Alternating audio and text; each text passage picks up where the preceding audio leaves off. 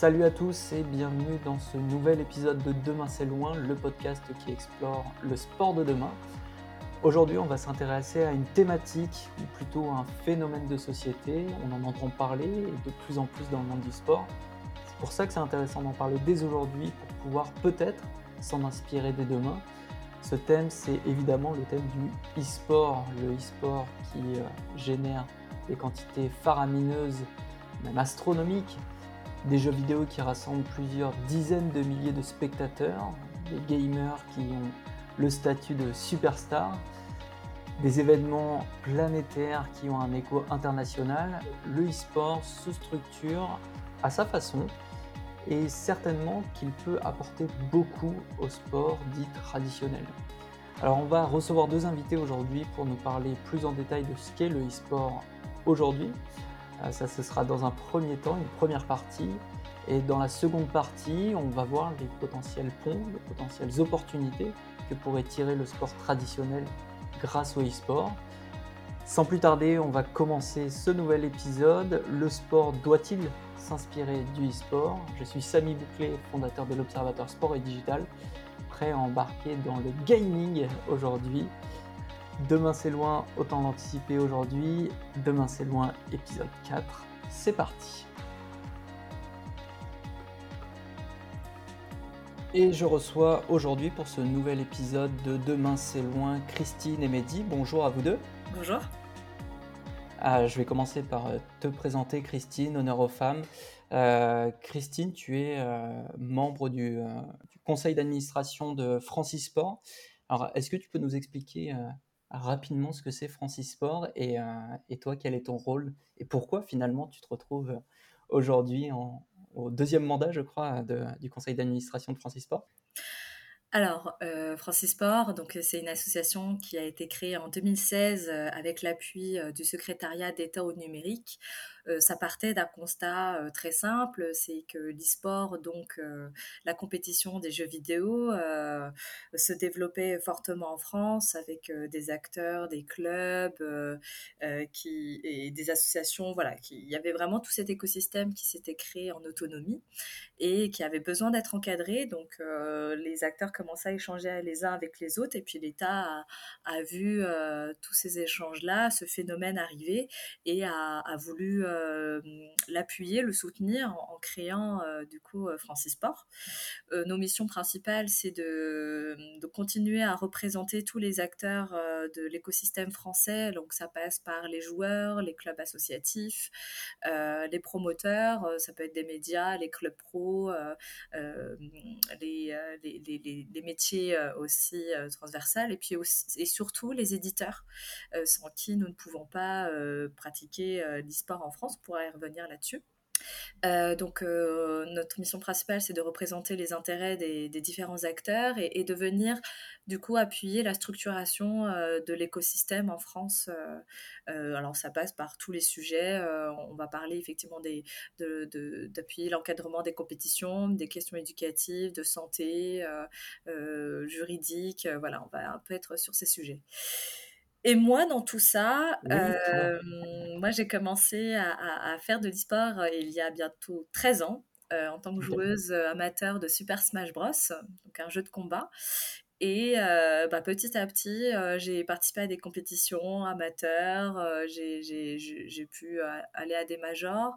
Je suis rentrée aussi petit à petit de l'autre côté, c'est-à-dire à organiser des, des, tournois. Et puis, euh, à travers des rencontres, on, m'a suggéré l'idée de, candidater à Francis Sport. Donc là, effectivement, j'ai candidaté, j'ai été élue. Et là, j'en suis à mon deuxième mandat. Très bien. Eh ben, très cool. On en apprendra sûrement plus sur la structuration du e-sport euh, français et puis le, rôle de Francis Sport dans le développement, dans le déploiement aussi du, e-sport. Merci Christine. Euh, Mehdi, de ton côté, toi, tu as une double casquette, j'ai envie de dire entre euh, sport traditionnel et e-sport. Et je vais euh, apporter un, disclaimer euh, tout de suite, parce qu'on on, s'est concerté. Est-ce qu'il faut dire sport traditionnel ou sport normal ou sport ancien versus nouveau sport, sport, sport virtuel On va parler du sport et, si vous le voulez bien, le, terme e-sport, on va pas nécessairement le considérer comme une pratique sportive, si comme un sport, Je te laisse répondre, Mehdi, et, présenter ta, première casquette dans le sport traditionnel pour le coup. Bah, déjà, je ne m'engagerai pas à répondre sur, sur ta première question, même si il y a une définition hein, qui, est, qui, est, qui est donnée par Francis Sport. Mais donc oui, je vais me présenter. Mehdi Ben Safi. Moi, je travaille au COJO de Paris 2024. Donc, je, je, dirige les opérations sur la compétition de taekwondo et para-taekwondo pour les Jeux olympiques et paralympiques euh, de 2024. Euh, avant ça, en fait, euh, j'étais pas forcément dans l'événementiel, mais plutôt dans le coaching, dans l'encadrement des équipes de France de taekwondo. C'était sur les Olympiades de Londres en 2012, Rio en 2016 et puis une partie de Tokyo euh, en 2021. Du coup, il y a eu un petit, une petite année de décalage. Euh, avec euh, bah, différents postes, autant des postes de coach adjoint à coach, à head of coach, donc coach principal, pour finir ma carrière à la fédération sur un poste de DTN adjoint, donc directeur technique national adjoint, où j'étais en charge de l'innovation et il y avait effectivement cette question de comment on on, aide la discipline, euh, et là c'est en l'occurrence le taekwondo, mais comment on aide une discipline sportive à, bah, relever le challenge bah, du digital, euh, autant dans sa communication que dans l'innovation avec les nouveaux matériaux, euh, les approches aussi. Et, effectivement dans son modèle de club au, niveau très local. et ben, avec cette implication sur le terrain, parce que effectivement quand on est DTN euh, adjoint, on, a une vue très macro au niveau national où on, gère euh, quelques milliers de clubs. Et puis après, on a aussi euh, une vue très régionale plutôt avec les ligues. Et puis après, on va avoir une entité beaucoup plus locale qui sont les clubs. Et par conséquent, on a toujours un investissement sur un territoire particulier, notamment moi sur la région lyonnaise avec certains territoires où j'étais engagé sur différents clubs sportifs. Alors d'abord taekwondo, parce que vous l'avez compris, c'est mon sport de passion, mais j'ai aussi quelques investissements dans des clubs de, de futsal, de, foot, de, badminton, de, lutte aussi. Et donc une réalité un petit peu beaucoup plus complète euh, là, aujourd'hui, je réalise le podcast à l'OMS, à l'Office municipal des sports, euh, parce qu'on on, a aussi cet acteur-là qui, qui fédère le, sport au niveau local. Et bah, à côté de l'attraction que le sport pouvait avoir auprès de la jeunesse, enfin, en tout cas moi et, certains de mes collègues, on observait une, baisse de cette attractivité parce que on a une génération qui, a, qui commence à baigner depuis plusieurs années dans le numérique, mais mmh. aussi dans, dans tout ce qui est technologie et, très attiré sur, sur ce côté-là.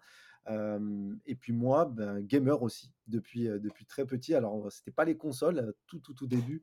C'était un Amstrad 6128 Plus avec le jeu Barbarian. Alors, pour les, pour les plus anciens, je pense que c'est peut-être ce qui m'a donné l'envie d'abord, un, d'être euh, toujours très sensible à la technologie, et puis d'avoir euh, traversé les âges avec toutes les consoles euh, qu'on a, pu, qu'on a pu croiser pour arriver aujourd'hui sur, sur, sur le PC. et toujours donc dans l'attractivité de, de l'e-sport, avec bah, une observation en se disant bah, aujourd'hui les jeunes sont de moins en moins dans les clubs sportifs, notamment engagés d'un point de vue bénévolat. Et on a créé, il y a maintenant deux ans, avec un collègue qui s'appelle Stéphane Rutine, qui est directeur de LDLC Olympique Lyonnais, le club e-sport de la région lyonnaise, un club de e-sport amateur qui s'appelle le NEC, le National e-sport Club and Community, dont je suis président et, et cofondateur. Et on a décidé en fait de créer ce club-là pour structurer une pratique amateur qui, a, qui a besoin aujourd'hui d'être structurée, comme l'a dit Christine tout à l'heure. C'est aussi l'objectif de Francis Sport, mais à l'échelle nationale avec, avec bah, des interlocuteurs au niveau de l'État. Et puis, il y a ce qui se passe au, niveau très local, c'est on a énormément de passionnés de jeux vidéo. Comment on crée des structures qui vont avoir la vocation de l'encadrer, mais aussi et on aura l'occasion, je pense, d'en parler après, comment on se sert de, de, cet outil qui est, formidable pour la jeunesse à, d'autres, avec d'autres objectifs? Ok, eh ben, très bien, je pense que ça fera le lien justement assez naturellement entre bah, ces deux mondes et l'objectif de, de cet épisode, de voir si euh, le e-sport doit inspirer le sport ou euh, peut inspirer d'une certaine façon le sport de demain. Donc je vous remercie déjà de, participer à cet épisode et puis on va commencer tout de suite par la première partie qui est donc l'état des lieux euh, du e-sport, où est-ce qu'on se situe et, et qu'est-ce que c'est finalement le e-sport à l'heure actuelle en France. Allez, c'est parti pour la partie 1. Et donc pour cette première partie, j'ai une, euh, une question un peu structurante, si vous le voulez bien, pour, euh, pour permettre à tous les auditeurs qui euh, bah, découvrent plus ou moins le e-sport de comprendre un peu ce que c'est le e-sport, ce que ça représente sur le marché français. quels sont les différents acteurs? Christine, tu avais commencé à en parler dans, dans ta présentation. On parle d'éditeurs, on parle de, de, gamers. C'est quoi un gamer? Est-ce qu'on est tous des gamers, même avec notre, notre smartphone en, jouant à Candy Crush par exemple? Euh, Voilà, qu'est-ce que, qu'est-ce que ça rassemble? C'est quoi le, monde du e-sport à l'heure actuelle? Quels sont les, différents rôles et les différentes parties prenantes? Alors aujourd'hui, euh, lorsqu'on veut euh, donner une définition de l'e-sport, on a voulu la garder assez large. on considère que c'est tout l'ensemble des disciplines permettant l'affrontement entre deux personnes à travers un jeu vidéo. Donc euh, ça peut être euh, n'importe quel type de jeu vidéo. Effectivement, on parle de Clash Royale, euh, ça va être un jeu de combat comme Street Fighter, League of Legends pour sur PC, ou la réalité virtuelle. Et peut-être demain, on, réinventera d'autres manières de s'affronter à travers un jeu vidéo j'entends bien que c'est bien deux personnes, vous ou moi, qui s'affrontons à travers un média spécifique qui est le jeu vidéo. On n'affronte pas l'ordinateur. Maintenant, euh, ça, peut, ça peut évoluer. On sait qu'on n'est pas encore sur une définition euh, euh, finie, fermée, mais en tout cas, c'est celle-ci qu'on a décidé d'adopter aujourd'hui. Alors si on, se base sur cette définition, aujourd'hui on considère qu'on est plus ou moins euh, 10 800 000 consommateurs et pratiquants d'e-sport en France. En tout cas, euh, on, fait un baromètre chaque année et là on, a, voilà, on atteint quasiment les 11 millions de, consommateurs et pratiquants, ce qui est à l'échelle grand public euh, quasiment... Euh, en fait, on regroupe plus ou moins les joueurs et joueuses de jeux vidéo. Euh, puisque euh, aujourd'hui, euh, lorsqu'on se concentre que sur les, les, gamers, comme on dit, sans forcément mettre la spécificité de l'e-sport, on est 7 personnes sur 10 en France à, jouer, que ce soit de manière occasionnelle ou, très régulière, à, des jeux, à des jeux vidéo. Donc ça, ça permet de remettre un peu de contexte. en sachant que dans ces 11 millions, bien évidemment, je le disais, il faut séparer... Il, il y a des, types de consommateurs. Aujourd'hui, nous, on a, euh, on a divisé euh, ces, consommateurs en, trois catégories.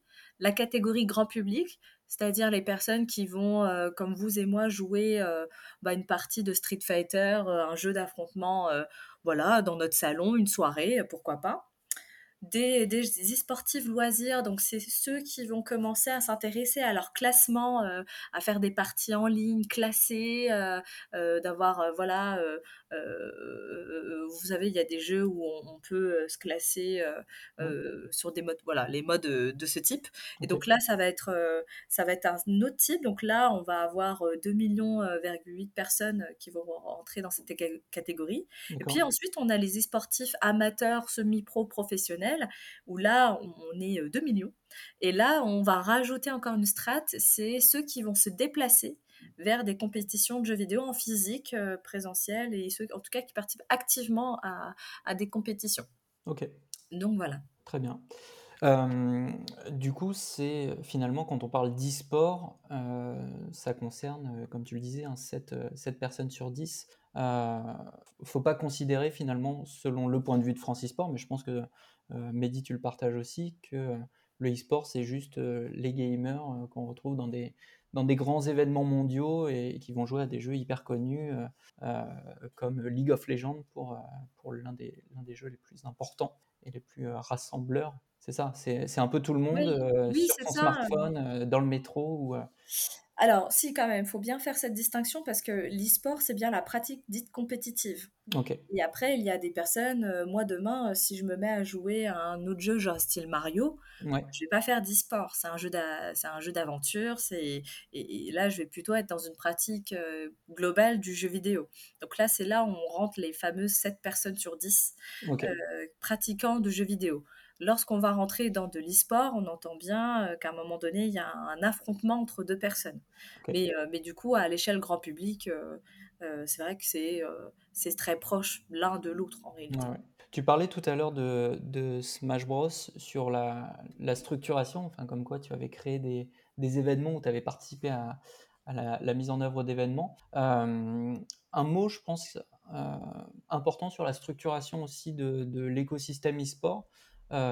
Traditionnellement, dans le sport, bah, il y a le côté fédération, puis ligue, puis comité, puis club, qui parle à, des pratiquants ou à des licenciés. la structuration du e-sport, elle est un peu différente, ou en tout cas, elle, change aussi d'un jeu à l'autre, d'une édition, d'un éditeur à un autre, et, aussi d'une communauté à un autre. Peut-être, euh, Mehdi, tu pourrais parler de, cette différence ou de ce que tu as, vu ou ressenti par rapport à ça? Effectivement, on a, on a une différence dans, dans, la structuration de, de l'e-sport et du sport. Alors, peut-être aussi, j'aime bien le dire parce que moi, je suis quelqu'un qui vient du monde sportif et on, peut se poser la question pourquoi le mot e-sport a été choisi. Et c'est peut-être cette sémantique-là qui amène quelquefois des, débats, alors qu'on aurait pu parler de e-games. Et, c'est très important ce que dit Christine, c'est que ce qu'il faut retenir en fait dans l'analogie entre l'e-sport et le sport, c'est cette vraie dimension compétitive où on va affronter des gens à titre individuel ou par équipe sur un, jeu. C'était juste peut-être pour, recentrer parce que ça nous permet de faire le parallèle avec, avec cette structuration où Christine a donné aussi des chiffres hyper importants, ceux qui correspondent à ces nouvelles, enfin ces trois typologies de pratiques. pour reprendre par définition les deux publics qui sont dans l'e-sport, donc qui font de l'affrontement. Il y en a qui vont s'intéresser à leur classement, mais qui vont pas forcément aller se déplacer ou faire une démarche d'inscription sur une compétition, qu'elle soit physique ou en ligne. Et puis, mmh. donc on est sur les e-sportifs loisirs. Et puis après, on va avoir des e-sportifs amateurs où là, on a vraiment cette démarche d'inscription à une compétition en physique ou en ligne. Et, et je vais donner un chiffre parce que ça correspond aujourd'hui en France à près de 4,8 millions euh, loisirs et amateurs. Un chiffre important parce que euh, par rapport à un, sport qui est déjà structuré depuis euh, plusieurs années, qui est le football, on compte quasiment 2,2 millions de licenciés. Et ces 4,8 millions, donc quasiment deux fois plus, ce ne sont pas certes des licenciés, mais ce sont des potentiels licenciés qui iraient en fait faire une démarche d'inscription dans un club où ils auraient deux séquences d'entraînement par semaine, où on va, ce qu'on va retrouver généralement dans le foot, et la compétition le, week-end. et finalement, ces deux domaines-là, on est sur un, le, foot. C'est si je vous donne l'état du e-sport aujourd'hui, c'est comme si on avait que les équipes de Ligue 1, c'est-à-dire les équipes professionnelles qui font leur championnat.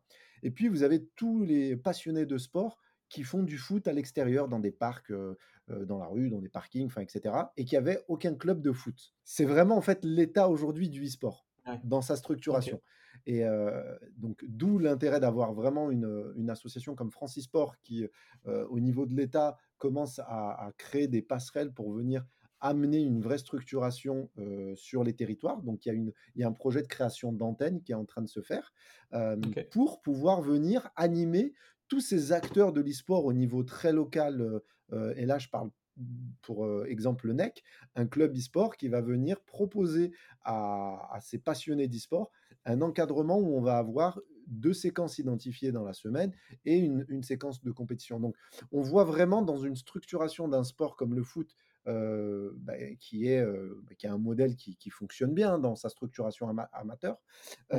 bah, l'e-sport va devoir peut-être aujourd'hui alors je sais que le sujet c'est comment le sport peut s'inspirer de l'e-sport, mais là il y a peut-être dans un premier temps comment l'e-sport peut s'inspirer de la structuration du sport sans, sans refaire les mêmes erreurs, parce que aussi le sport a, eu ses erreurs et on voit le, le, système, comment il a évolué, mais comment l'e-sport peut s'inspirer de cette structuration-là pour, bah, pour venir, pour reprendre le terme, structurer sa pratique?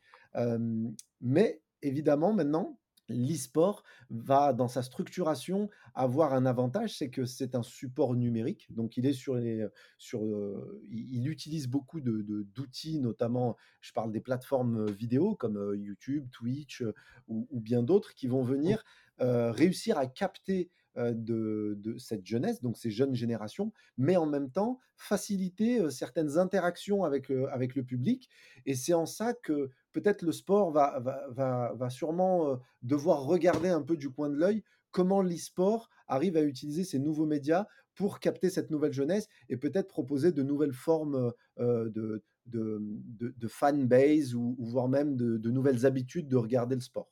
Ouais, c'est hyper intéressant et c'est notamment ça l'aspect euh, finalement communauté, moi qui est, je, je, suis pas un e-sportif euh, pour le coup, je, joue un peu mais, mais côté loisir. Euh, ce qui est toujours impressionnant et quand je recherchais notamment des, informations pour préparer cet épisode, mais, mais aussi forcé de constater l'importance médiatique grandissante du, du e-sport, ben, c'est vrai que l'aspect communautaire et la force de la communauté, elle est euh, hyper importante. J'ai euh, l'exemple de la K-Corp euh, notamment et la façon dont ils ont réussi à, fédérer une communauté autour d'une équipe, pour le coup, compétitive sur, certains jeux vidéo. C'était, c'est hyper intéressant. Christine, est-ce que tu peux nous, en parler justement de, cette fanbase ou de l'importance qu'elle a sur, certains jeux? Et est-ce que c'est le cas pour tous les jeux? Euh, alors, c'est vrai que l'importance de, la fanbase qui s'est un peu transformée euh, ces derniers temps avec, euh, effectivement, comme tu disais, des équipes d'influenceurs. Et là, on voit qu'il y a un basculement du modèle économique qui, qui, change. Hein, en, en, tout cas, cette fanbase, avant, elle était tournée beaucoup autour des jeux.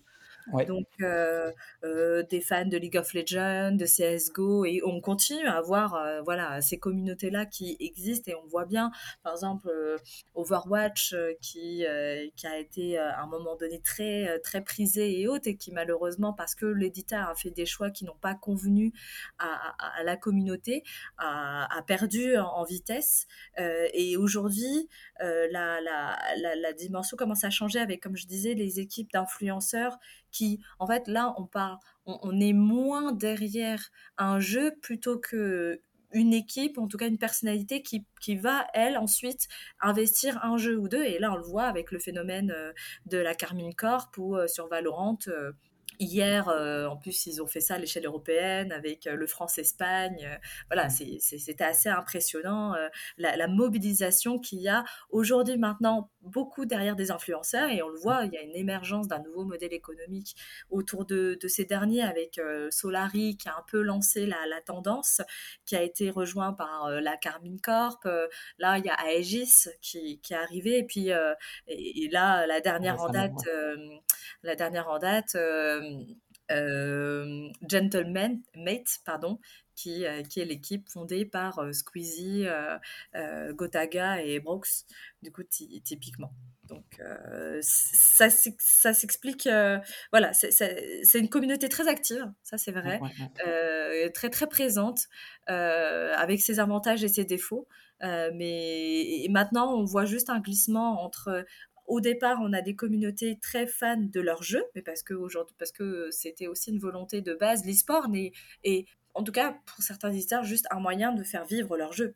Mmh. Il y en a qui ont décidé de construire leur modèle économique autour de ça, tandis que d'autres euh, l'utilisent comme un moyen d'animer leur jeu euh, euh, en, général. Et puis, il y a des influenceurs qui ont décidé d'investir cet écosystème et, de le faire vivre autrement. Et ce qui est, euh, je crois, assez important, là, tu parlais d'influenceurs ou de créateurs de contenu, à la limite, peu importe, mais je trouve que l'impact du média et l'arrivée notamment de Twitch avec euh, cet esprit euh, collaboratif ou en tout cas la, la possibilité de d'interagir assez facilement entre le créateur de contenu et sa, et sa communauté, c'est peut-être ça l'une des clés, l'une des, des, révolutions qu'a apporté, alors non pas le e-sport, mais en l'occurrence euh, ces nouveaux médias qui ont été euh, euh, amenés et, apportés et, développés par, par, ces créateurs de contenu. C'est peut-être là où le sport a un peu plus de mal. Je, fais le, le, parallèle avec des, initiatives qui avaient été réalisées par le sport, encore une fois traditionnel, ou le sport, le, football en l'occurrence, avec Eleven All-Star notamment qui était euh, bah, créé par les, ce, groupement d'influenceurs français du, traditionnellement proche du e-sport euh, et, euh, et, du sport aussi. Est-ce que vous avez des exemples de, de sports, encore une fois traditionnels, mais de sports qu'on pratique et, qu'on avait l'habitude de pratiquer il y a 20 ans, qui, ont, bah, qui ont déjà tenté de faire des initiatives sur le, le, e-sport ou via euh, des nouveaux médias, des nouveaux réseaux sociaux comme Twitch? Est-ce que ça vous parle, ou, en France ou à l'étranger d'ailleurs? Moi, j'en ai. Après, je ne sais pas si Christine, tu veux. Vas-y, Bédi, commence. Et Christine. Alors, alors d'abord, moi, je, je, l'ai observé, mais c'est le Covid qui, qui, avait un peu forcé la main euh, sur, euh, sur les fédérations sportives, et c'est notamment l'initiative de la fédération de basket. Et, euh, et, en plus, une initiative très intéressante parce que automatiquement, on, on, attendait à ce que le basket, s'il propose un contenu autour de l'e-sport au sein de ses licenciés de basketball, eh ben on, mmh. s'attendait à ce qu'il y ait quelque chose autour du jeu de basket NBA 2K. Et, et finalement, c'est pas du tout ce qui a été proposé c'est quelque chose de totalement différent. C'est un Rocket League sous, je crois que c'était même Hooper, donc c'était pas des cages de foot, mais plutôt des, des, anneaux de basket sur la, la, licence Rocket League. Et le choix était intéressant. Alors l'objectif était bien sûr comment pendant la période Covid où on pouvait pas aller dans les gymnases, quand même fédérer un petit peu son, son volume de licenciés. Mmh. Et finalement, qui s'avère ça a été un réel succès. Je ne sais pas s'il continue aujourd'hui, mais c'est, ça a été une superbe initiative qui a permis de continuer à toucher ces licenciés, mais en même temps, ils se sont aperçus que c'était une réelle demande de la part de leurs licenciés parce que un licencié qui fait du sport, ça ne rentre pas en contradiction avec quelqu'un qui fait du e-sport et vice versa. Mmh. moi, je vous parle là quelque chose de très concret. On, a un membre de l'équipe de France de taekwondo qui est un des meilleurs espoirs français pour Paris 2024, qui est ultra bon et qui est en contact avec la team Vitality. Et limite, il a un niveau très proche, voire même pour, par rapport à certains meilleurs. donc, on, on, a vraiment on commence à, sortir de ce fantasme où le geek ou le e-sportif, c'est quelqu'un qui est avec une part de pizza, son coca sur son ordinateur. On est vraiment ailleurs. Là, je vous parle d'un athlète de haut niveau qui s'entraîne trois fois par jour et qui a des échéances, on parle de championnat d'Europe, du monde et, des Jeux olympiques. donc l'initiative du basket a été hyper intéressante parce qu'elle a montré que c'était possible. Mais elle a montré autre chose. Elle a montré tout d'abord que cette initiative, elle est pour euh, venir continuer à fidéliser son, volume de licenciés, mais euh, pas n'importe comment. Euh, pourquoi tout à l'heure je vous ai dit la, nature de la discipline, on, s'attendrait à ce qu'elle aille sur NBA 2K, mais la grosse différence entre le e-sport et le sport, c'est que le sport n'appartient à personne. Et l'e-sport, c'est des jeux qui appartiennent à des éditeurs de jeux. Christine pourrait en, toucher un mot juste après, mais on ne fait pas ce qu'on veut sur ces jeux-là. Et finalement, c'est la grande différence. C'est pour ça qu'on n'aura jamais une structuration à l'identique du sport dans les sports, mmh. parce que si on fait une compétition sur un jeu, eh ben le jeu, il y a la notion de propriété intellectuelle, et c'est toute la spécificité du, du domaine de l'e-sport. Christine, tu veux compléter?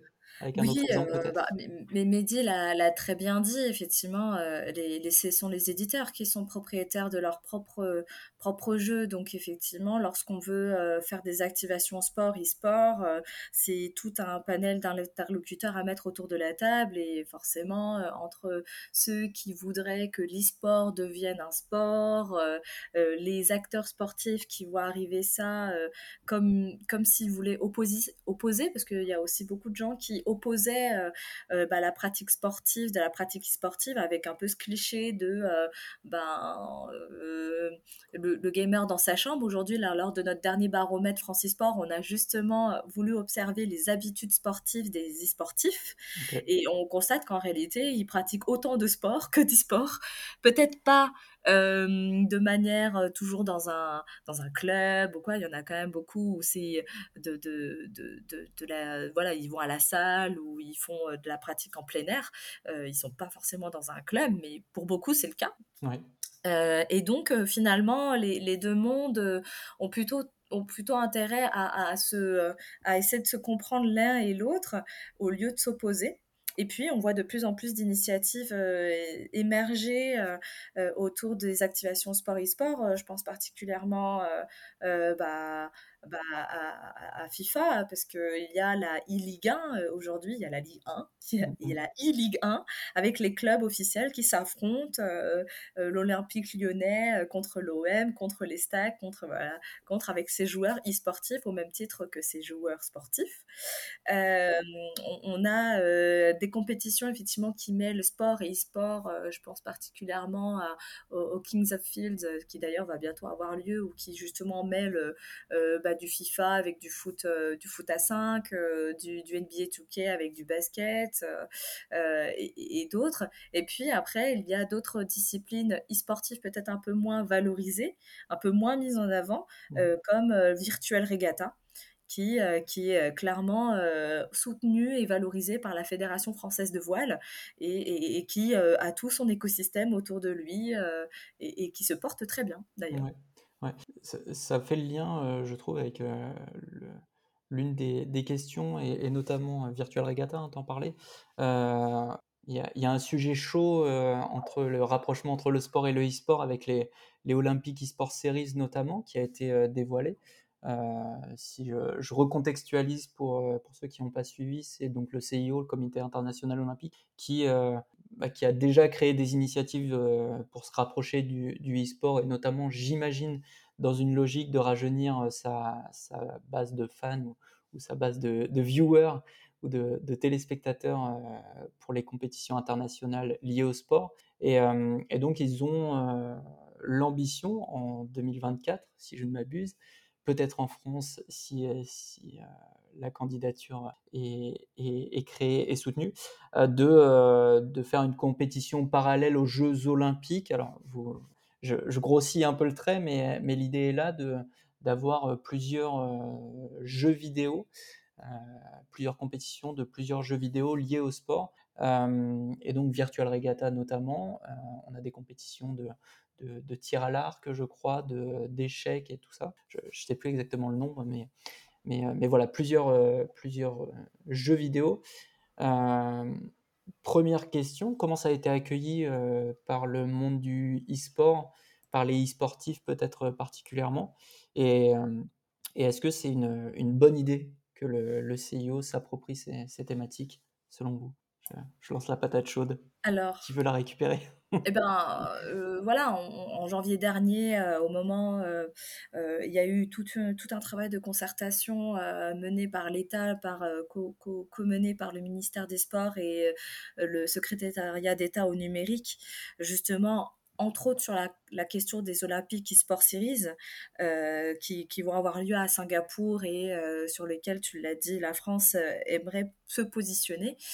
Mmh. aujourd'hui, la liste des jeux choisis, bah, ça, pose question parce qu'aujourd'hui, les jeux les plus consommés dans l'e-sport, ce ne sont pas du tout ceux qui sont en lice au sein de, de de, de, de, la semaine olympique e-sport series, voilà, quand on voit qu'il y a une simulation de baseball, euh, just dance, euh, euh, de tir à l'arc, de virtual taekwondo, et, j'ai peur d'en oublier, mm. bah, c'est pas du tout ceux, bah, virtual regatta, mm. voilà, c'est pas du tout ceux, quand on parle d'e-sport, en tout cas, lorsque je vais voir un joueur e-sportif, il va pas te sortir ces jeux-là en priorité, donc c'est vrai qu'il y a un peu cette bah, cette compréhension euh, biaisée entre la simulation sportive et l'e-sport en tant que tel.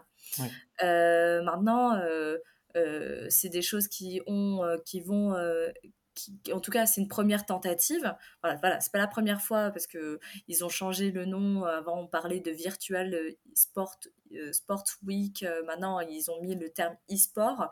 je pense qu'il y a une véritable volonté d'aller vers effectivement une compréhension plus globale de l'e-sport. Faut pas oublier non plus que nous, on, prône de ne pas faire reconnaître l'e-sport comme un sport, ce qui n'est pas forcément le cas dans d'autres pays tout bêtement parce que la France a une histoire particulière aussi vis-à-vis du sport et de sa reconnaissance et, ce qui, mmh. et, que dans d'autres pays c'est pas le cas donc faut, faut prendre un peu tout ça euh, mettre ça dans la balance ce qui est un exercice pas très simple moi, ce que je retiendrai de tout ça, c'est qu'effectivement, la France a voulu se positionner comme euh, leader euh, et pionnier dans, sur la question de l'e-sport et qu'elle met les moyens pour y aller.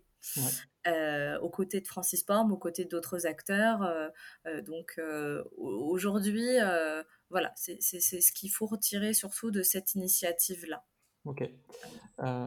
Mehdi, si tu veux poursuivre, ou typiquement, pardon, je, je ressens par rapport au, taekwondo, justement, est-ce que toi, vu que tu as une vision un peu périphérique de ce sport-là, est-ce que tu penses que ça va avoir un impact sur l'évolution de la discipline ou, l'évolution de sa médiatisation ou, Alors, j'allais compléter un petit peu le propos de Christine pour aller justement sur le versant olympique pour le suivre de l'intérieur, euh, il, est, évident que on est, euh, on est avec des, euh, générations et des, modèles de pensée complètement différents.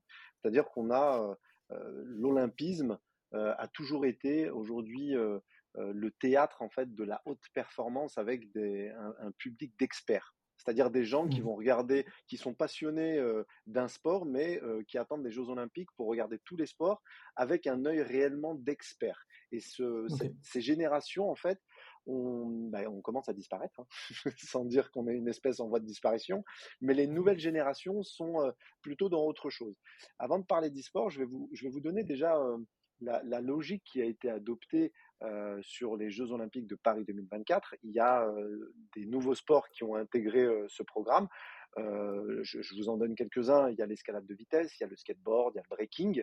Bah déjà, c'est des sports qui ont été choisis.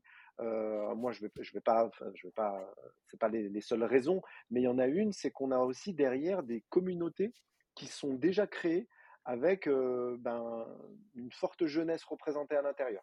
Et comme les Jeux Olympiques ont besoin aussi à un moment donné de continuer à renouveler son, bah, son auditoire, son, ses téléspectateurs, ses spectateurs, et ben, à un moment donné, il faut aussi être en mesure de pouvoir amener ces nouvelles générations. Et ben, ces sports sont déjà organisés sous forme de communauté et permettent ben, finalement de, de ramener cette jeunesse devant les Jeux Olympiques. Donc, une fois qu'on a cette logique-là, c'est assez facile à, imaginer parce que ce sont des sports. Euh, maintenant, l'e-sport est encore un outil, euh, euh, mais vraiment peut-être mille fois plus puissant parce qu'on a des communautés qui sont énormes. On parle, enfin, si vous parlez juste d'un match de League of Legends en France, c'est 45 000 personnes qui suivent un live en moyenne. Ça veut dire quoi? Ça veut dire que c'est un stade de foot plein avec 10 personnes au milieu. C'est, euh, et aujourd'hui, euh, il y a aussi, euh, c'est peut-être pas forcément un des jeux les plus suivis, mais sur Call of Duty Warzone, il y a un, influenceur qui regroupe 40 000 personnes quand il est sur des grosses compètes internationales. Donc c'est juste une personne au milieu d'un stade avec le stade rempli. C'est vrai que quand on commence à, à imaginer d'un point de vue physique à quoi ça correspond, tous ces métriques euh, mmh. de, nouveaux médias, ben on se dit mais en fait c'est énorme. Et euh, aujourd'hui, ce que, ce que lance le CIO, c'est un premier pas en direction du e-sport. Et ils sont en plein dans, ils sont en plein dans la définition, hein, parce qu'ils opposent avec des supports électroniques des personnes. Maintenant, je pense que le choix des différentes disciplines, tu les as dit, il y a, il y a le cyclisme, euh, il y a une personne qui est assise en fait sur un vélo, il pédale, donc il y a une vraie action motrice. Euh, et qui est opposé à d'autres personnes euh, virtuellement. Donc euh, c'est en ça où on appelle les sports virtuels. Les échecs, assez facile à imaginer, Just Dance, sport automobile, c'est Grand Turismo, taekwondo, c'est aussi de la simulation où on simule des coups de pied et en face on a quelqu'un. Il y a le tennis, tir à l'arc, la voile. ce move que fait le CIO sur ces différentes disciplines, c'est parce que c'est assez facile de mettre en mouvement les gens je pense que c'est un premier pas. Parce que c'est d'abord, un, compliqué de se dire que le CEO est quand même garant du monde sportif qui bouge et de, basculer euh, visuellement avec des gens qui ont des manettes ou qui sont sur clavier souris assis, euh, il y a un process de change qui est, qui est pas évident à mmh. faire. Et moi, je peux mmh. comprendre cette première étape. Ça ne veut pas dire qu'elle est, euh, elle est ultra pertinente, ça va toucher les vraies communautés. Christine l'a dit, les gros jeux qui, qui, euh, qui, impliquent les plus grosses communautés n'apparaissent pas dans, les sports choisis. Mais je pense que c'est peut-être aussi un premier move dans ce process change qu'il faut, euh, faut observer. Ça, c'est le premier élément. Et puis le deuxième, euh, pardon, et après, je, vous laisserai compléter, mais le deuxième, c'est est, est-ce qu'aujourd'hui, le, le e-sport doit rentrer dans les Jeux olympiques ou est-ce qu'il devrait avoir ses propres, sa propre compétition olympique? Parce qu'on l'a dit précédemment, il y a la question des éditeurs de jeux qui vont, qui va rentrer dans, dans, dans, bah, dans le, dans le, dans l'écosystème, et il y a peut-être une, une configuration différente. Alors, j'ai d'ailleurs, euh, en parlant de ça, parce que j'ai eu la discussion il n'y a pas très longtemps, j'avais un, élément supplémentaire, mais que j'avais pas en tête. Euh, peut-être que Mehdi, tu me confirmeras. Il me semble qu'aussi aussi dans les disciplines olympiques, tu ne peux pas montrer de mort. donc, euh, donc, dans les jeux vidéo aussi, c'est un peu bête. C'est que à un moment donné, tu, League of Legends. En fait, on m'a dit ça. Et du coup, et, je me suis dit, ah bah oui, effectivement, il y a des jeux e-sport où bah, à un moment donné, ton but c'est de de tuer l'adversaire, donc ça ne marche pas avec les valeurs de l'olympisme. Donc, donc euh, écoute, on aura euh, Rocket League, euh, Just, Dance, et voilà, que des jeux où on ne voit pas de mort apparente. donc moi j'étais là, j'ai fait ah oui, ok.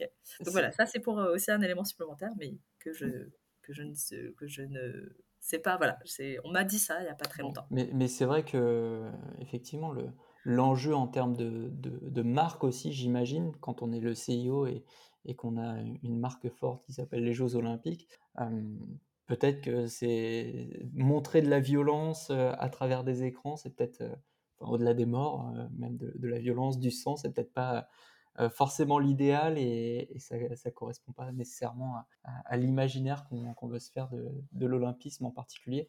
Mais c'est peut-être le cas aussi de, de, la friction ou en tout cas de, des attentes, des questionnements de certaines fédérations euh, qui, euh, qui, traditionnellement n'ont pas forcément envie d'aller vers, le e-sport. Je vous propose qu'on s'arrête là pour l'état des lieux et qu'on passe à la, à la, deuxième partie justement pour parler des éventuels euh, rapprochements qu'on pourrait faire entre le sport et, le e-sport pour voir comment les fédérations, comment les pratiques, les communautés, tout cet écosystème pourrait bah, se développer, certainement main dans la main ou en tout cas ne pas s'opposer. Allez, deuxième partie c'est parti. Euh, deuxième partie où on va évoquer effectivement le futur euh, du sport, le sport de demain, et finalement euh, quelle influence peut avoir, pourrait avoir le e-sport dans sa structuration.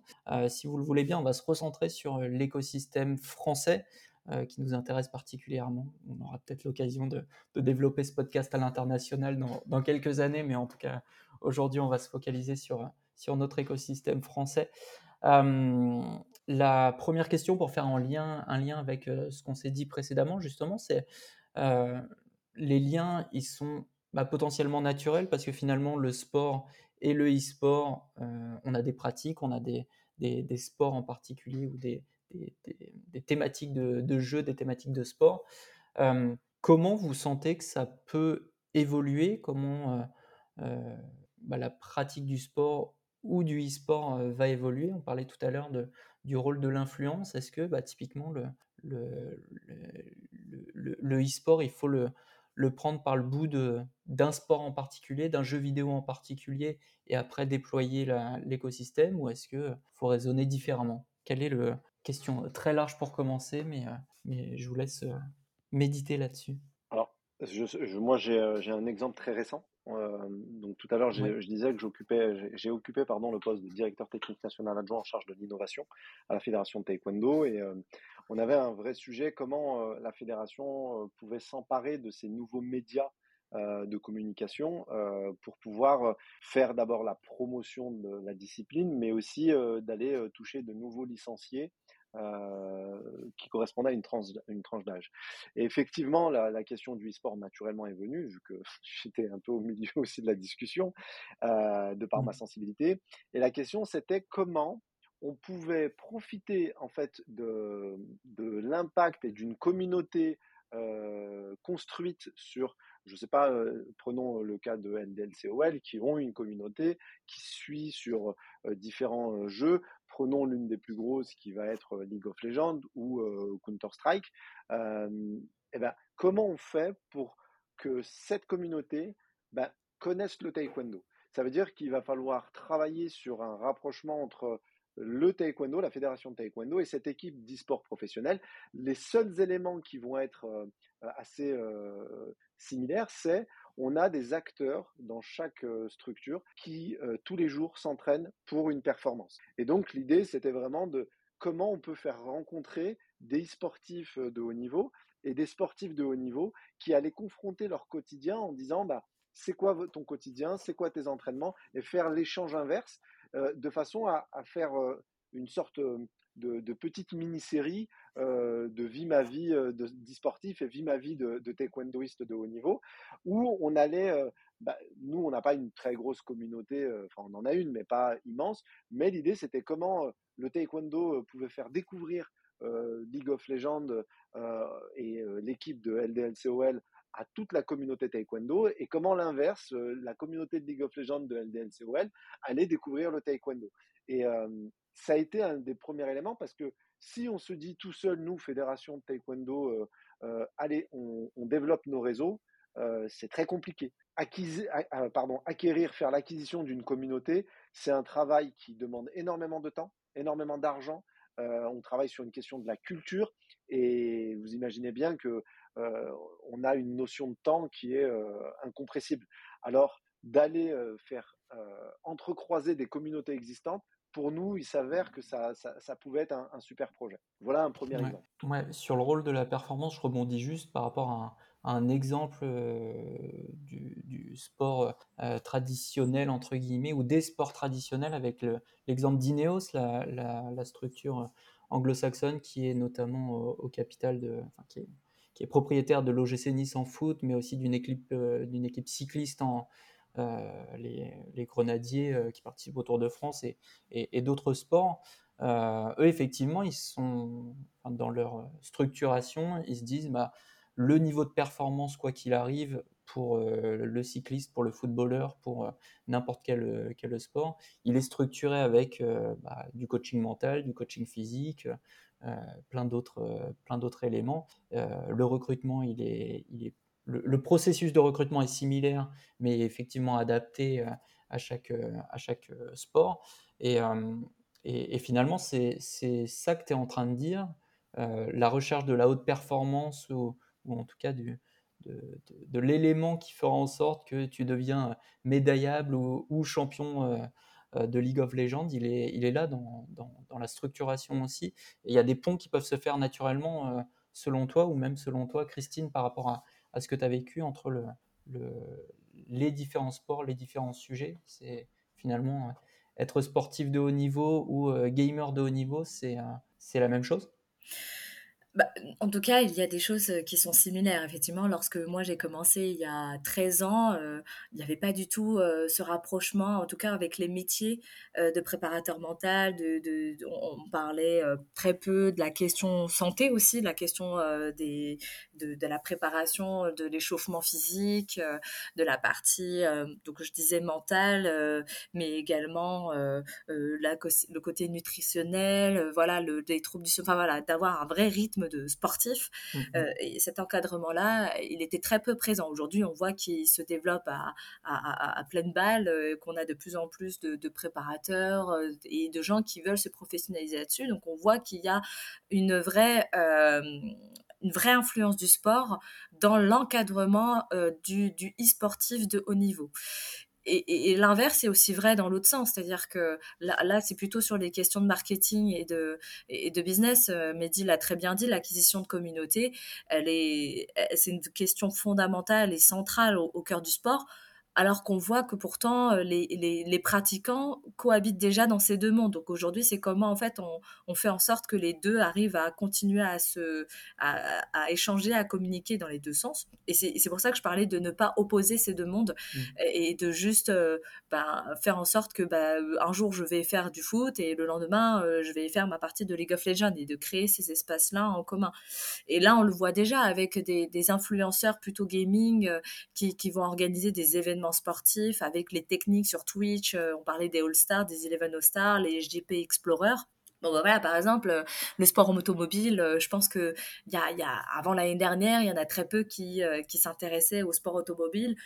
et là, ils ont, avec le GP Explorer, ils ont, ils ont fait, ils ont vulgarisé une discipline que, plus jamais on aurait vulgarisé de base quoi et pareil quand on voit Domingo qui qui tout d'un coup se fait une compétition de Zwift pareil ça met on met plein de gens dans un dans un vélodrome peut-être que certains n'ont jamais mis les pieds dans ce genre de, de, lieu et derrière ça ça contribue à faire connaître une discipline euh, euh, petit à petit, comme euh, des, sportifs pendant le confinement ont contribué à vulgariser la question des jeux vidéo et, de l'e-sport, comme Gaël, mon fils, qui, bah, bah, de fait, parce qu'il pouvait pas jouer au tennis, faisait, je sais plus ce qu'il faisait sur Twitch, mais il passait sa vie sur Twitch et, et justement, ils ont, on a qu'on commençait à concilier ces deux mondes, qu'on avait tendance à opposer et que maintenant on se dit, bah, en fait, euh,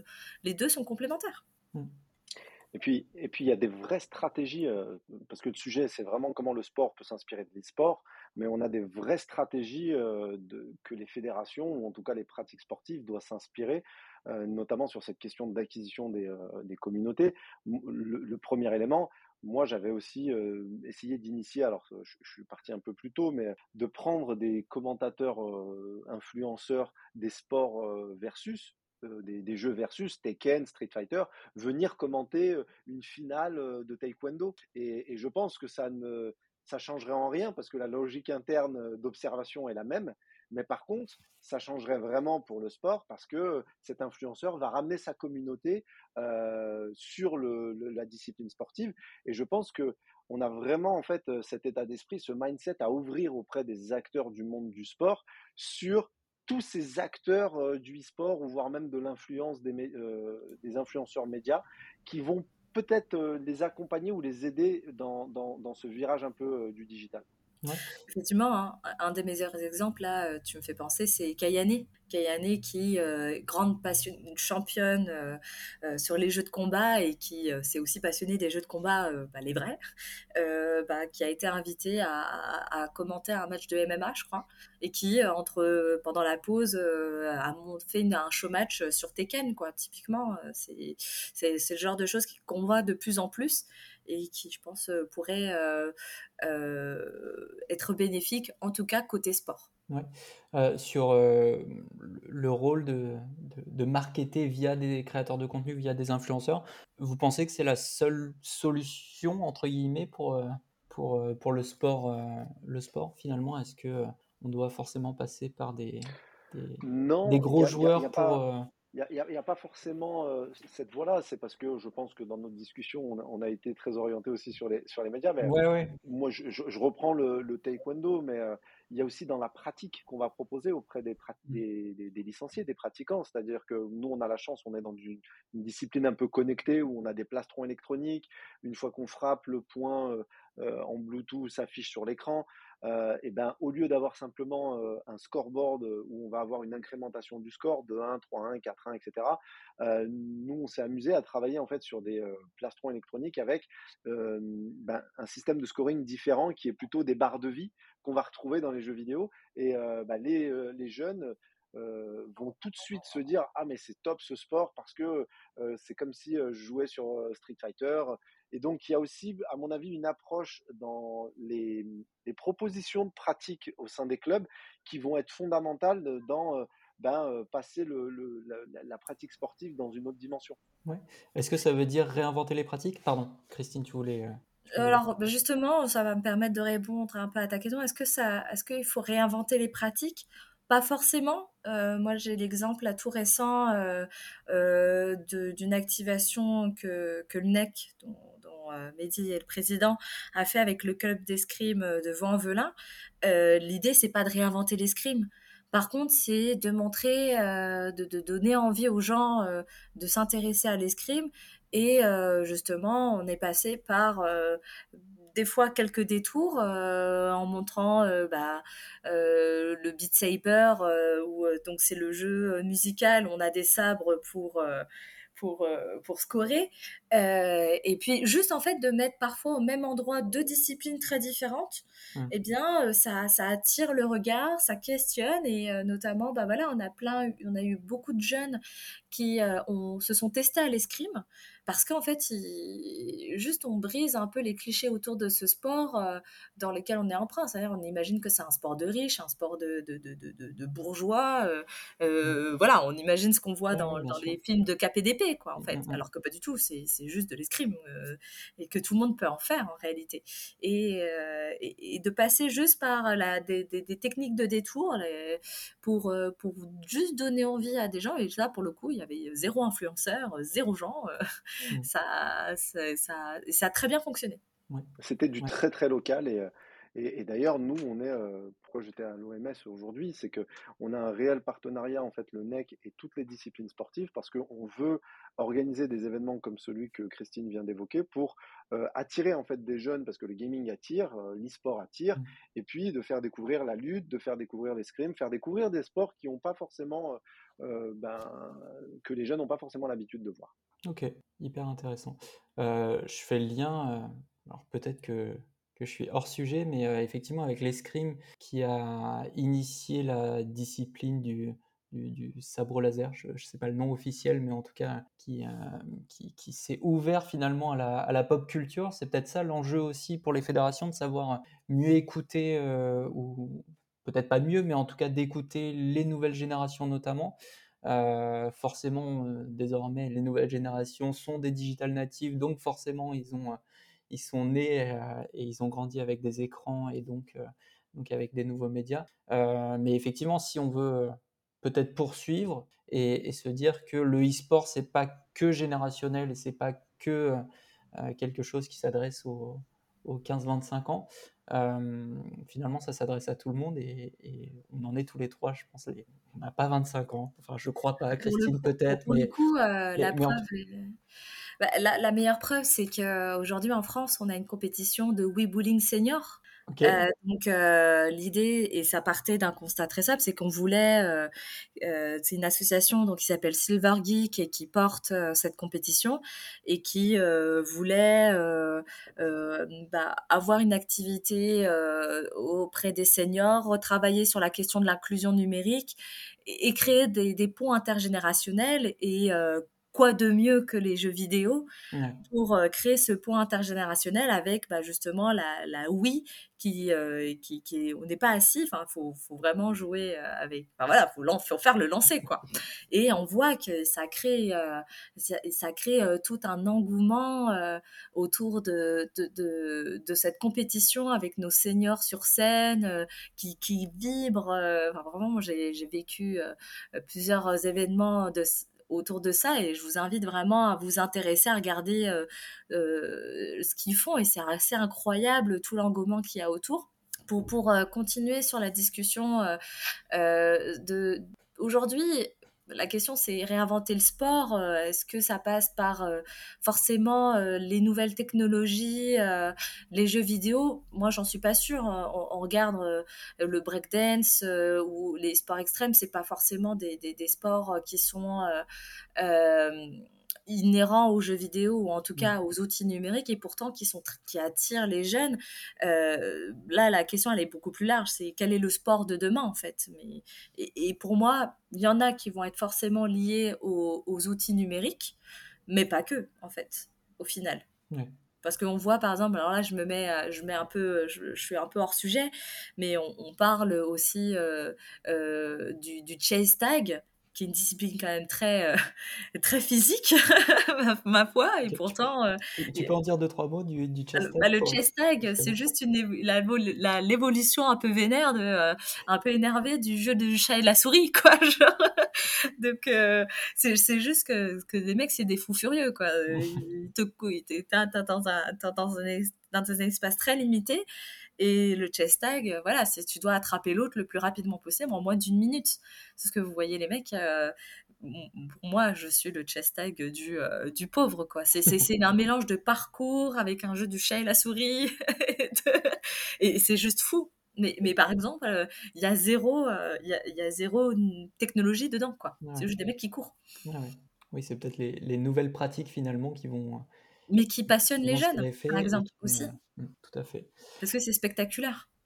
Est-ce que vous avez un, dernier mot sur, sur le, les inspirations potentielles du e-sport pour le sport de demain Leur tourne? Non, si ce n'est rappeler ce que j'ai dit, c'est de ne pas opposer les deux, les, deux volets. Encore une fois, le sport est complémentaire de l'e-sport et l'e-sport est complémentaire du sport. Moi, j'y crois beaucoup. Mmh. Euh, est-ce qu'aujourd'hui, moi je rappelle aussi que la France euh, ne veut pas, en tout cas nous, on veut pas se positionner comme faire reconnaître l'e-sport comme un sport, et je sais que c'est beaucoup au cœur des débats, notamment pour une question fondamentale qui est que les jeux e-sport appartiennent à des éditeurs et qu'en plus on a toute une politique très particulière avec le code du sport. Et aujourd'hui faire rentrer l'e-sport dans le code du sport et eh ben, je vous souhaite bonne chance. Euh, mais ça ne marche pas. Désolé donc euh, voilà c'est peut-être pour rappeler peut-être ces deux trois éléments de base euh, qui souvent posent question lorsqu'on parle de sport et e-sport. Ok. Mehdi peut-être? Pour aller pour aller dans le sens de Christine l'idée est pas du tout d'opposer les deux mais euh, plutôt euh, au sport, et là, et là c'est vraiment un message euh, aux, collègues et amoureux du, sport, c'est de ne pas avoir peur de, s'armer de cette agilité pour faire soit évoluer la discipline, et quelquefois, Christine a totalement raison, il n'y a pas la discipline à réinventer, mais peut-être les approches des communautés. Ok, ok. Avant de, de, conclure et, de passer à vos petites pastilles, est-ce qu'on pourrait apporter une nuance sur, euh, sur l'e-sport? C'est euh, c'est un écosystème qui est relativement jeune, qui bah, fait des erreurs comme le sport en fait ou en a fait aussi.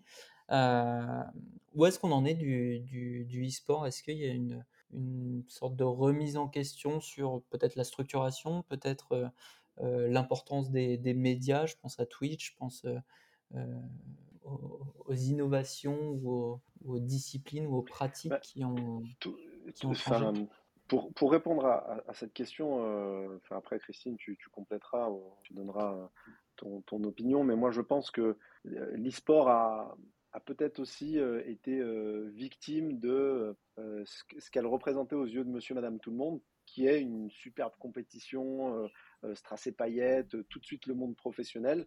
Et, mmh. et dans, les, dans, la tête de tout le monde, l'e-sport a, a, eu qu'une finalité, c'est cette notion de compétition. Alors que euh, c'est d'ailleurs ce sur quoi nous on s'appuie fortement euh, au NEC, c'est qu'on utilise l'e-sport plutôt comme un outil et pas comme une finalité. Et, c'est en même temps, j'en profite aussi parce que c'est euh, cette métamorphose que les clubs, vont, clubs sportifs vont devoir faire.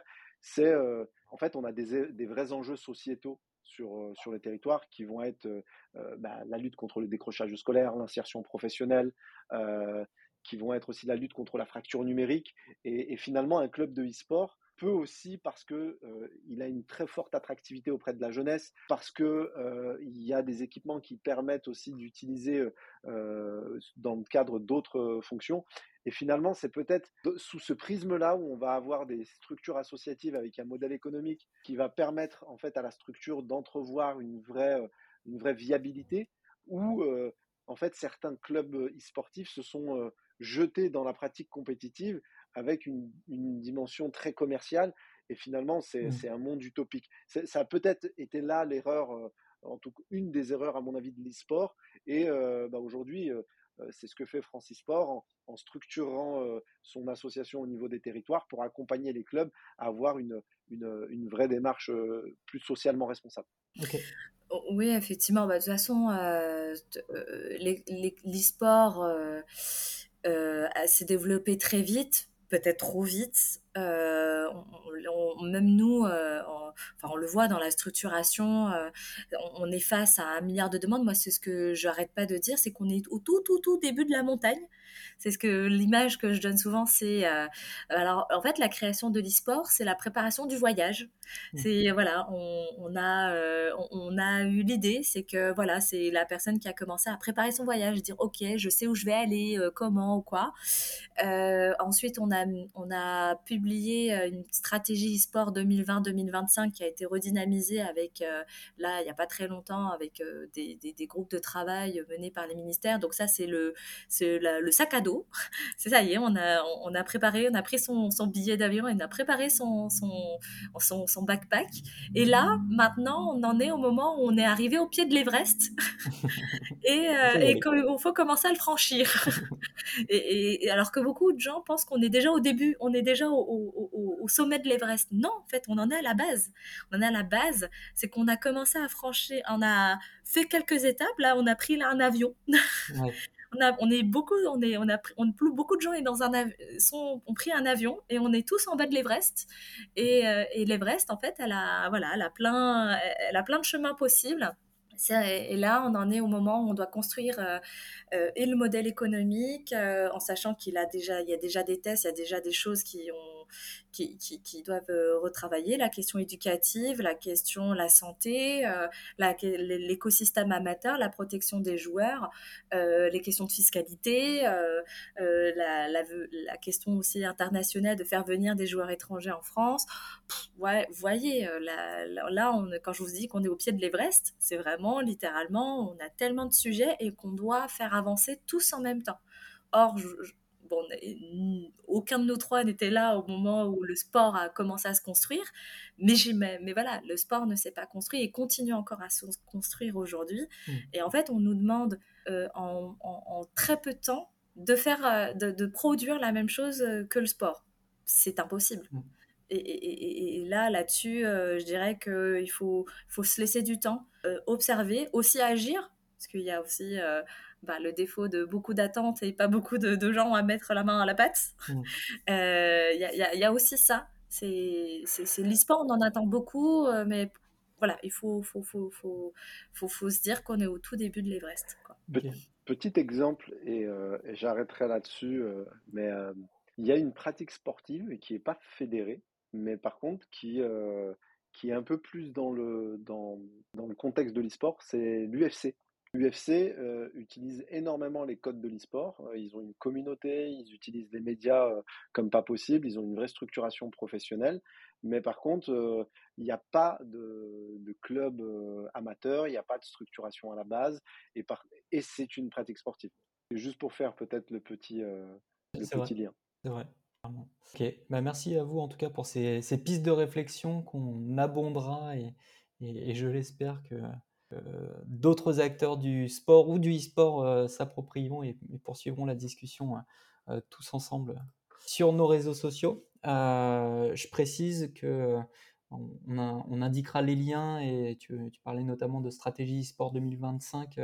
Christine, on, mettra les liens dans la description du podcast évidemment pour pouvoir poursuivre les, échanges et poursuivre la réflexion. Euh, on va passer maintenant aux cartes blanches. Christine, tu voulais nous, nous parler d'une recommandation que tu avais. Je te laisse euh, la liberté de ton, la liberté de parole et surtout le bâton de la parole. Vas-y. Eh bien, à côté de ma passion pour l'e-sport, euh, bah, je vais continuer là-dessus puisqu'on est sur ce thème. Euh, moi, je, consomme énormément d'animes et de mangas et on sait que c'est aussi un, média très présent chez les jeunes. Euh, je voudrais vous faire découvrir un, anime chinois qui s'appelle, le nom anglais c'est The King's Avatar et qui parle donc d'un jeu e-sport fictif et dont le meilleur joueur, euh, le plus reconnu, euh, notre euh, Gotaga, voilà, voilà, eh bien, en fait, il, est obligé de prendre sa retraite suite aux mauvais résultats de son équipe. Et donc, en fait, on, suit son aventure de reconstruction après, du coup, avoir dû prendre une retraite plus ou moins forcée.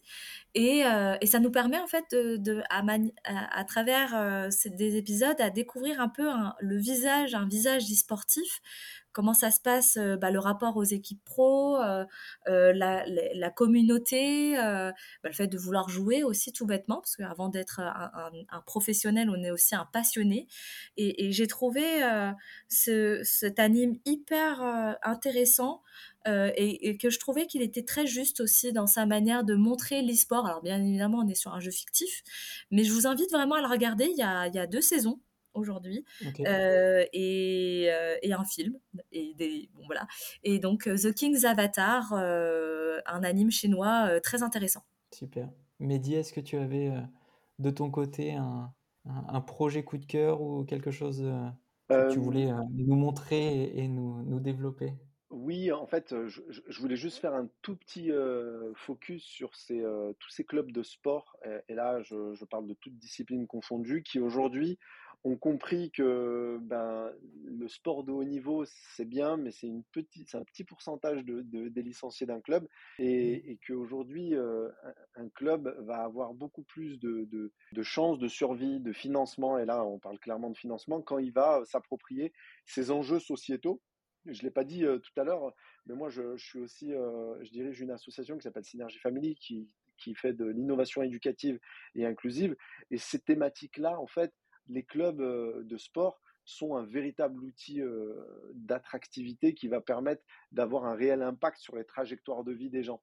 Et vraiment, les clubs sportifs, autant on a parlé d'avoir de l'agilité sur s'approprier les outils médias, numériques, et voir même comment travailler avec l'e-sport, mais je, les invite vraiment parce que c'est ce que fait en, ce moment les plus grandes, les plus grosses structures en France de sport, c'est de s'intéresser à ces thématiques qui ont, qui ont un réel enjeu sur la vie de, de, nos jeunes générations.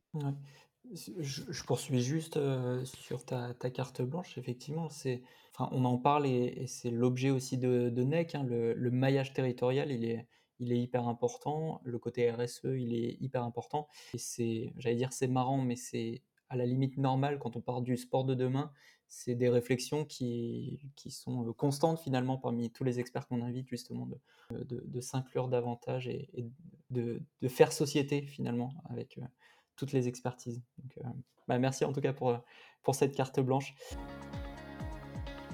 Euh, on va conclure cet épisode. Je voulais vous remercier, Mehdi et Christine. Avant de nous quitter, euh, peut-être euh, une ou deux actualités sur vos organisations respectives, tant qu'à faire. Christine, Francis Sport, c'est quoi les, gros enjeux des mois qui arrivent? Alors, Francis Sport, euh, on, sera certainement présent sur quelques événements euh, majeurs sur, euh, sur Paris. je tease pas trop. genre dire, suivez-nous sur nos réseaux sociaux. devenez adhérents aussi. L'association est ouverte à tous, notamment pour les joueurs. c'est une adhésion gratuite. Donc voilà, Francis Sport a pas mal de pain sur la planche en ce moment. et, oui, on, voilà, on, est on va être présent euh, sur des événements à droite, à gauche. Euh, donc, euh, si vous souhaitez venir à notre rencontre, vous aurez tout l'occasion de le faire. Notre grosse actualité, elle est aussi autour de la, du déploiement de nos antennes régionales. Donc, on en a deux qui ont été créées là, Île-de-France et la région sud. Et il devrait pas. on va avoir une, prochainement une autre assemblée générale là, justement pour pouvoir, je l'espère, ouvrir d'autres antennes avant la fin de l'année. Super. Et Mehdi, de ton côté, euh, tu nous parler des, actualités ou, des projets de NEC euh, bah oui, alors le NEC a ouvert ses portes au grand public depuis euh, maintenant deux semaines. Donc on vous invite, si vous êtes sur la métropole de Lyon, de passage ou vous y habitez pas très loin, le NEC est à Vanvelin et pareil, vous pouvez nous suivre sur, sur nos réseaux. et puis non, bah, la suite, c'est vraiment de, de lancer nos premiers events. Euh, de façon à faire découvrir la, structure. Et puis, euh, on est en train de faire notre petit recrutement de, de, nos équipes e-sport parce que c'est aussi un club euh, e-sport à part entière qui va démarrer dès septembre. merci. merci à vous deux pour, pour votre présence, pour votre disponibilité et pour vous être mouillés finalement sur, sur ces, ces deux thématiques qui sont pas si éloigné, on l'a vu euh, à l'occasion de ce podcast. Je vous souhaite euh, une bonne journée, une bonne fin de semaine, puisqu'on est vendredi, euh, le jour où on enregistre ce podcast. Et à très vite pour poursuivre les échanges, peut-être sur les réseaux sociaux ou peut-être ailleurs. Merci à vous. Merci, beaucoup. C'est la fin de cet épisode, j'espère sincèrement qu'il vous a plu. Si vous souhaitez poursuivre l'échange sur le e-sport, on se donne rendez-vous sur la page LinkedIn de l'Observatoire Sport et Digital. Me ferai un plaisir de poursuivre l'échange et de continuer à parler de cela avec vous. Je vous ai mis les liens et les ressources dans la description, comme d'habitude. Euh, si vous souhaitez explorer à votre rythme et en temps voulu, servez-vous, c'est fait pour ça. Si vous avez apprécié cet épisode, vous le savez, le meilleur moyen de le faire connaître et de développer Demain c'est loin, c'est d'en parler autour de vous, à vos collègues, à toutes celles et ceux qui peuvent se sentir concernés par ce sujet. Donc n'hésitez surtout pas. Euh, si vous voulez aider à la visibilité de l'épisode et de Demain c'est loin plus généralement, le moyen le plus efficace c'est de mettre 5 étoiles à cet euh, épisode. Ça vous coûte 2 secondes de votre temps et ça fait une énorme différence. Donc merci d'avance de nous aider de cette façon. On se donne rendez-vous prochainement pour parler euh, et explorer une nouvelle fois le futur du sport. En attendant, n'hésitez pas à vous abonner pour être notifié de l'apparition d'un nouvel épisode. Je vous remercie pour votre écoute et sincèrement pour votre fidélité. Je suis Samy Bouclet, fondateur de l'Observatoire Sport et Digital. On se retrouve sur les réseaux sociaux ou ici prochainement pour un nouvel épisode. En attendant, n'oubliez pas de penser à demain, même si demain c'est loin.